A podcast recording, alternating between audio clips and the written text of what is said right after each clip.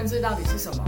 政治就是这样。欢迎来到政治就是这样，让我们一起来聊聊政治到底是怎样。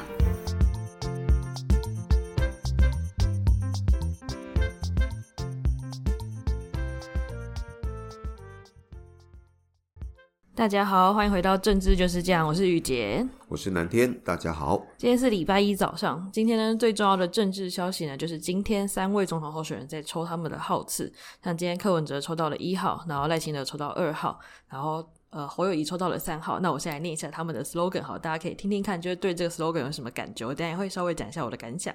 像柯文哲跟吴欣颖他们抽到一号嘛，他们的 slogan 是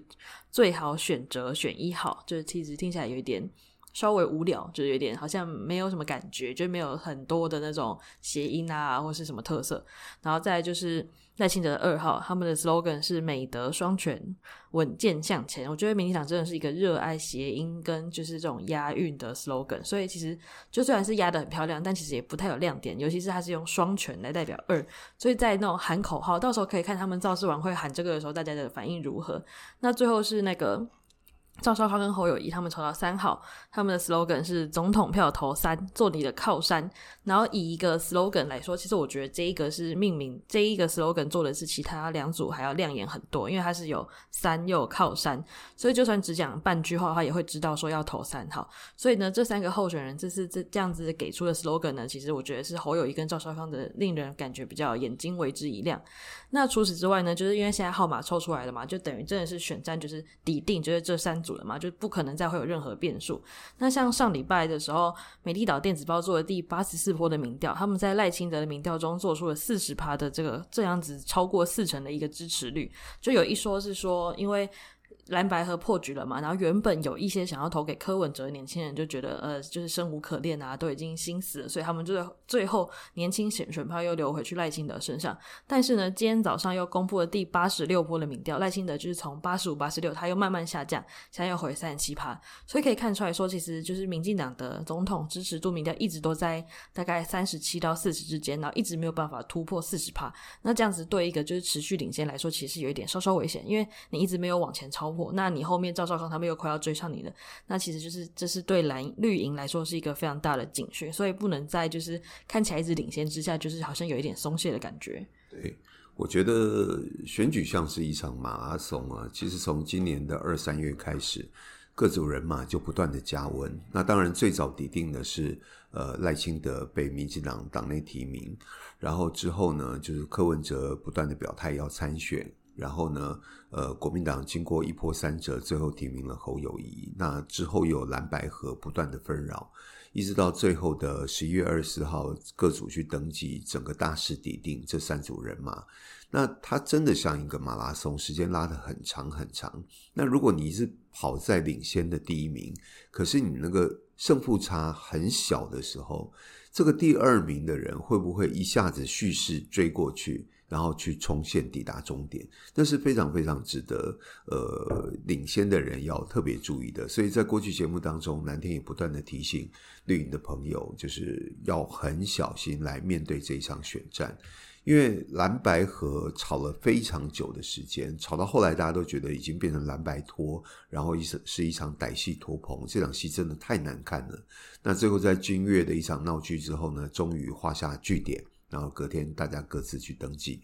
那可是现在呃侯友宜出了一张牌，就是提名副手赵少康，那那个爆发力显然也在过去两周当中呈现在民调的数字上，能够瞬间的往上拉，不但到了第二名的位置，而且距离第一名领先的赖萧呢都进入一个误差范围，那曾经有一度还出现了黄金交叉，非常接近，那后来当然在呃赖清德在前。呃，两波的民调当中，又慢慢的把那个差距拉开一点，到达了四十点一。可是四十点一好像也是这个这个一下子就是不见了，然后又掉回了三十七左右。那又跟第二名的侯科侯康呢排在一个呃误差范围内的一个数值。所以我想这场仗确实是非常非常有趣，在最后的三三天当中呢，值得大家要很仔细去观察。那今天号子出来了，一二三都各自就位。那我觉得这种呃，就是传统以来，不管你抽到一号、二号、三号，甚至四号，都一定会有一些很吉利、吉祥，然后带动希望的用语。那南天倒是非常同情，哎，同意，就是呃认同宇杰刚刚所讲的，就是呃，其实三号这一组的侯康配，其实他们今天所喊出来的 slogan 是最简洁有力的，做你的靠山。啊、哦，非常非常的清楚，而且非常的直白，就是告诉你是什么样的意思。那另外，美德双全，呃，其实有一点有一点绕口。那未来 像雨杰讲的，在造势场合，这个这个这个 slogan 要喊出来，底下的人的那个呼应，其实会相对变得有点难。而且美德美德，呃，南天还是有一个疑问，不是应该把总统放在前面吗？但是美德好像刚好是把副总统跟总统对调了，那也许是对女性的尊重吧。但不不管如何，今天号次都出来了，那各阵营的支持者也就有了一个目标，大概你心里那个数字就很清楚了，一号、二号、三号。那不知道接下来的威力彩或乐透会不会有人把这个号码 也拿去去去做签注的呃的的想象？我觉得都有可能。台湾人对选举就是非常非常的热情。好的，那我想呃民调数字呃不断的每一周都会有好几波的民调出来，那我觉得大家都可以做一个参考。那我们今天第一段就跟大家谈到这个耗资抽签决定的结果跟最新的民调。那我们下一段呢就来谈一下年轻选票的。位移。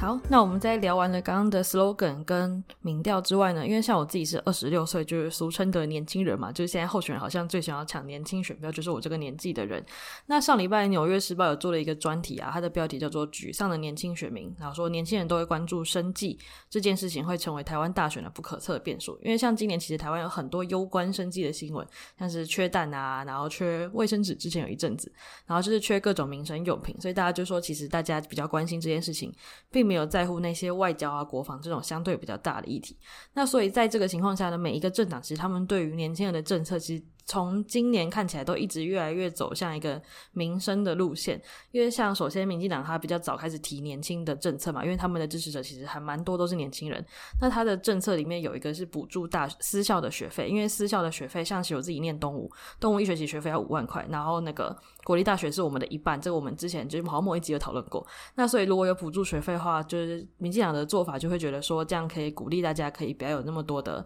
就是学费啊、学杂费这种的负担，然后可以拿时。先不要去打工，可以去做更多自己想做的事情。那就民党政策主要是这个路线。那在国民党的新年政策呢，就是他就提出了，就是新年可以买房子，然后会有一些优惠。那但其实买房子这件事情，对于年轻人来说，它并不是一个太容易可以想象得到的事情。因为尤其现在在讲居住正义，所以他的政策相对来说比较没有这么民生，但又要相对大一点，但又是很多年轻人在乎的事情。所以他也是在一个继续试探看看到底年轻人到底喜喜不喜欢。再就是号称最多民民年轻人支持的民众党，我很认真查了一下，他们其实没有提任何的。青年政策，就我在官网啊，在什么都没有看到。他们只是常常开很多年轻人的客厅会，然后或是运用新媒体的方式吸引年轻人。但以年轻政策来说，其实完全没看到，就是变成是其他两大党提的什么青年政策之后。柯文哲或是其他民众党政治人物就会批评说啊，像那个补助学费啊，是买票啊，说就是他们就会说是就是念私校的人不如不要念大学，就是讲这种话，其实好像又有一点伤害年轻人的心，所以变成到底年轻选票，年轻人想要的到底是什么，其实也不一定，尤其是因为以台湾的那种。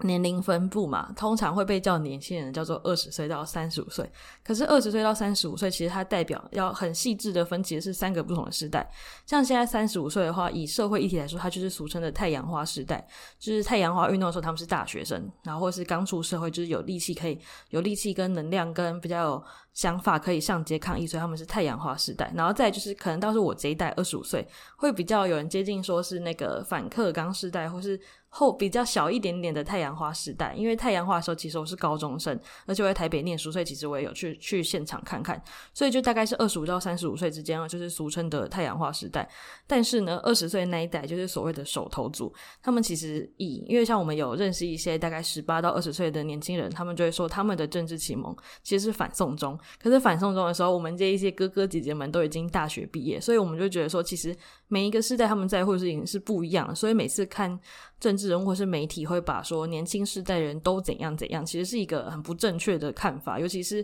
不同阶级、不同喜好、不同可能性别、不同区域的年轻人都代表不同的群体跟他的生长背景。所以每一个政党如果在考虑青年政策只是用年龄来区分的话，其实在抢夺选票上其实是还蛮失准。就对我来说是这样，就是因为其实每一个年轻人关心的议题并不一样。嗯，呃。这一次二零二四年的总统大选比较特别的就是，不同于上一届或是再上一届，呃，前面两届当时的蔡英文小英总统，基本上他那个领先的幅度差距都很大，所以呢，大家对于整个族群的选票的兵家必争，其实没有那么的明显。但是这一次呢，其实最近很多媒体在分析选情的时候，都已经把呃，可能也许。呃，赖萧跟侯康的选票差距可能估在呃大概三十万左右，甚至于少的有十几万，那多一点的可能也在六七十万之谱。那所以这么小的差距的情况之下呢，其实每一个族群的选票，它的意义就会被放得非常非常大。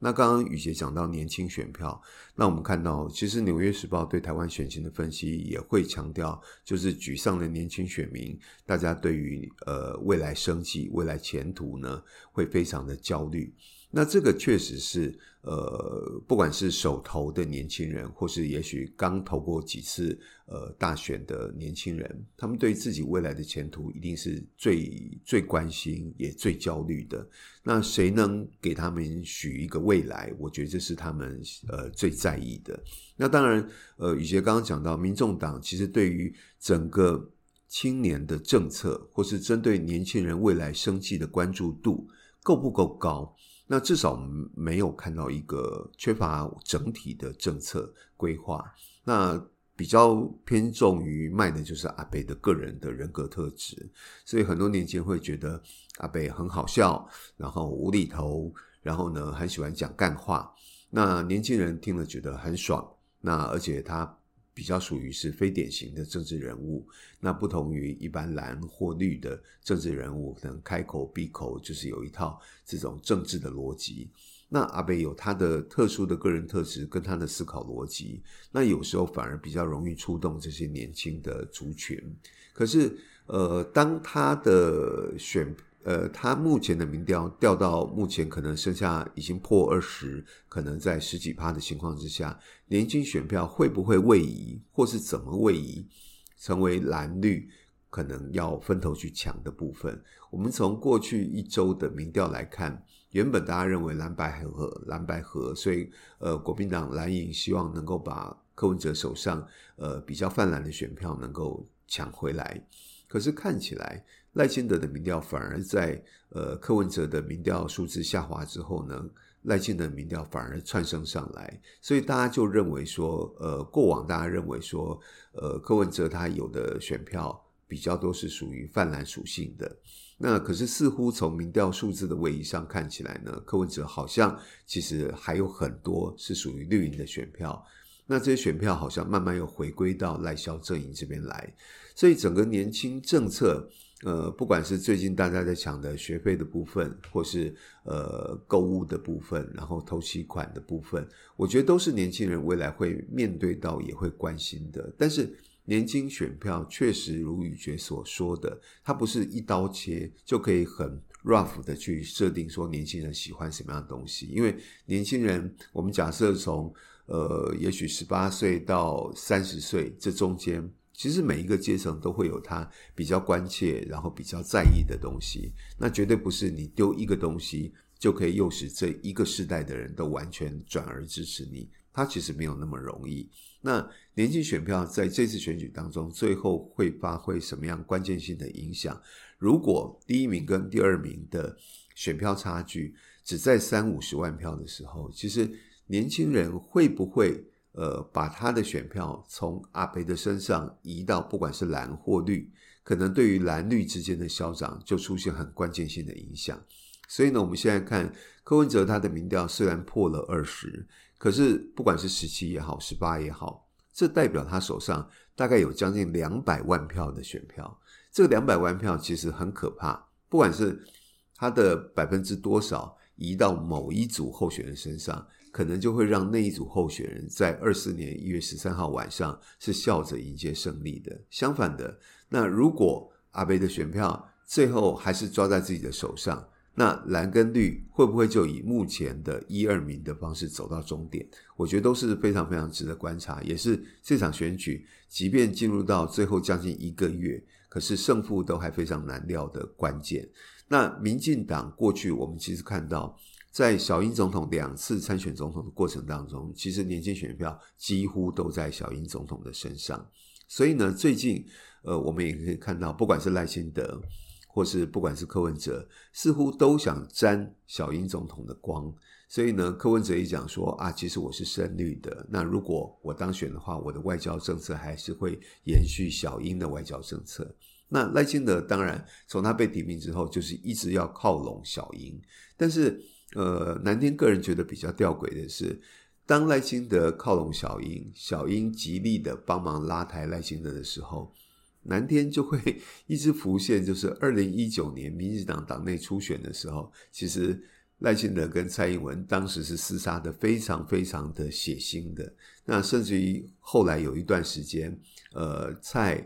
英文跟赖清德，不管是他们个人或他们所代表的势力，其实彼此之间都有一些嫌隙的。那这个嫌隙现在是不是完全的化解了？那值得观察。那不过南天导师要说，其实。对于整个谋大位的过程当中，绿营的团结性是远高于蓝营，或是泛蓝，或是非绿阵营。我们其实可以看得出来，过去一段时间的蓝白合。就是我想蓝白合这样态势，而且包括民调所呈现数字，如果是绿营的话，早就已经合了，没有合不合的问题。但是蓝白合就可以搞了几个月，最后破局。所以这就是政党属性完全不同，那对于整个选举、对整个大位的思考的模式是截然不同的。好的，那我们这一段呢，就谈完了年轻人在这一次大选当中，未来的一个月他们的选票会怎么样的移动跟决定，确实值得大家好好的来观察。OK，好，那我们下一段就来继续我们今天的观测评分。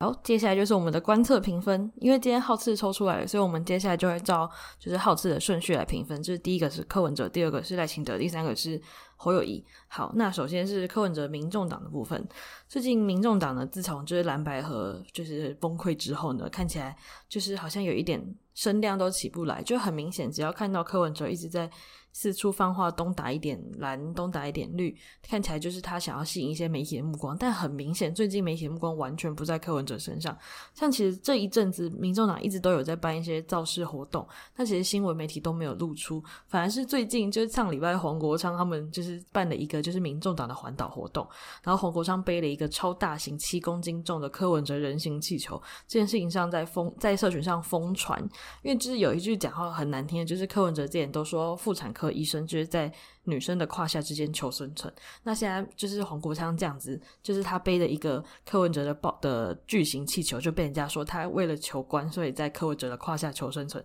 对，这真的是蛮难听的。但就是可以明显看是看出来说，民众党好像已经。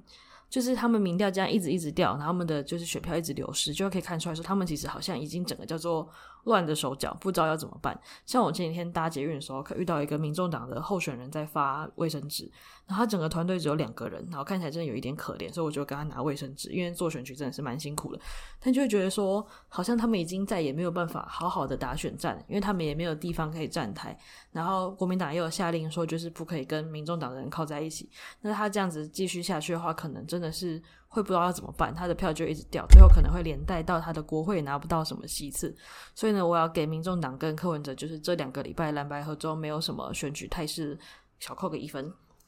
再就是赖清德跟肖美琴他们的美德配，他们就是其实就是如同他们这几个月以来，他们就是在打他们的选战，像现在每个月就继续这样造势，继续选举。但是民进党有一个问题是，他们一直。始终没有办法抓到议题的节奏，他们现在变成是只要蓝跟白各骂他们什么，他们再出来开记者会澄清，然后但澄清的速度又很慢，然后很慢之外又一直被别人牵着鼻子走，一直没有办法。像其实赖清德已经开了非常多场的国政愿景的说明会，就是讲他各领域政策是什么，但这个完全没有引起任何话题，然后也没有办法带起任何的就是讨论方向，那就会觉得说你执政党这样子。大家会没有办法信任你，可以继续投下去，而且以选举节奏来说，也是就是越来越难看。其实剩下不到一个月，还这样子，还没有至今没有任何的政策或是议题来当主节奏，其实还蛮蛮对于任何政党来说都蛮危险。所以民进党我也要小扣个一分。最后就是侯友谊，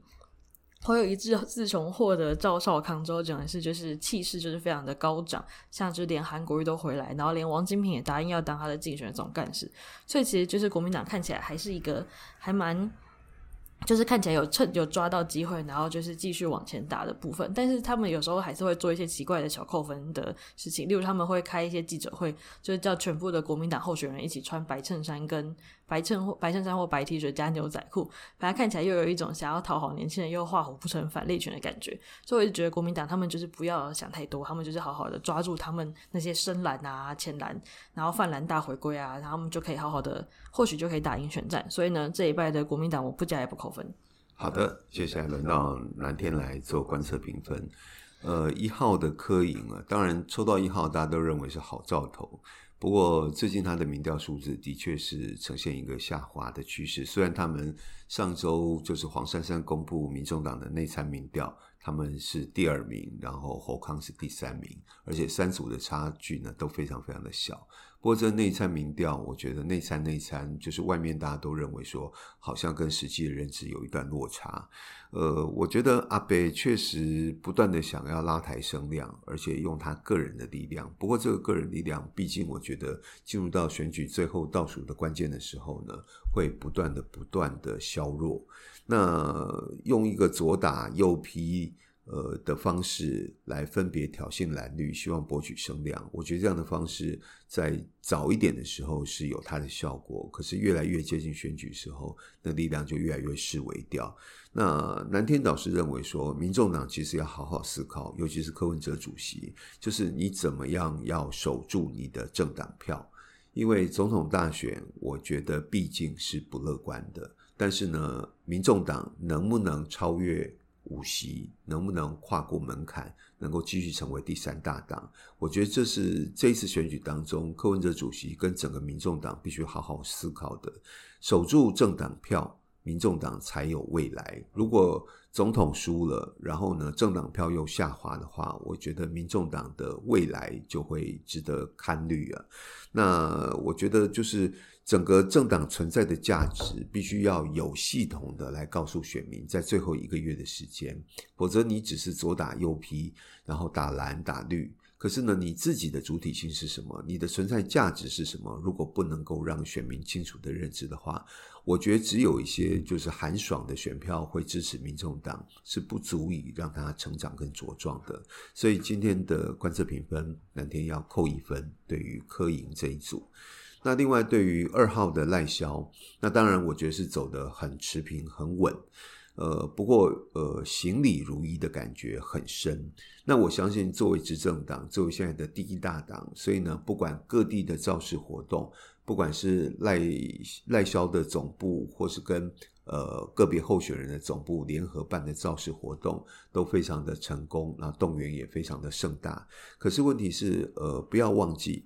去年就是二二年的九合一选举，那当然整个造势场合当中，民进党也是呈现出一片就是非常非常的好像欣欣向荣的感觉。可是最后选举开票的结果是什么？我觉得值得民进党必须要好好的深思。就是造势动员确实是目前执政党的强项，可是面对整个。呃，将近八年来的执政的政绩，而且过程当中有疫情，有各种的物资的缺乏，这样的印象残存在选民的心中还有多少？也就是对于政党的仇恨值，也就是所谓的下架民进党这样的力量到底有多大？我觉得是这场选举对赖萧最大的考验。我们也可以看到，就是呃，在前两波的民调当中，美丽岛电子报的民调当中，赖萧好像一。一就是一下子回升到四十点一，可是很快的，接下来两波又掉回到三十七左右，所以他那个天花板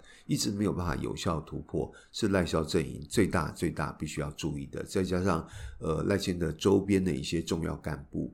不时的会被爆出一些呃擦枪走火的意外。那会不会影响到赖萧选票的凝聚，甚至于整个民进党的不分区选票都会有很大的关键。所以呢，呃，今天呃南天不加也不减，对于赖萧这一组是持平的。可是我觉得整个选举态势，就是我们前面节目一开始讲的，如果你马拉松的领先者没有办法保持呃领先，而且差距拉开，到最后冲线阶段会呈现一个非常非常危险的状况。最后就是三号的侯康，侯康的部分呢，南天今天要加一分，就是呃，虽然上升的趋势稍微收敛了，可是呃，我觉得就是整个士气是明显的提升了。可是要思考的是，接下来如何进一步的突破，否则如果你的民调还是一直维持在第二，纵然是拉到了误差范围内，可是你在冲线阶段如果不能够一鼓作气的超前的话，我觉得你可能就会注定成为永远的老二。那其实前面讲过，你第一名才是胜者全拿，第二名其实什么都没有。那南天个人的观察是，接下来可能三组候选人会面临到辩论的部分，政见辩论的部分。我觉得辩论对于侯友宜又会是一个考验，因为大家都会认为侯友宜的口才相对的是比较没有那么好，那甚至于他的言语的魅力也不像柯文哲这么高。可是，呃，从反向来说，大家都不看好你的时候，如果当天辩论你的表现能够持平或是小有亮点出现的话，你反而比较容易加分。所以南天个人觉得，接下来的政见辩论可能又是一个值得观察的指标，因为毕竟剩下三十天左右，每一个动作都会成为决定胜负的影响。OK，好的，那今天的观测评分呢，我们就到这边，也跟大家说再见。OK，拜拜，谢谢大家。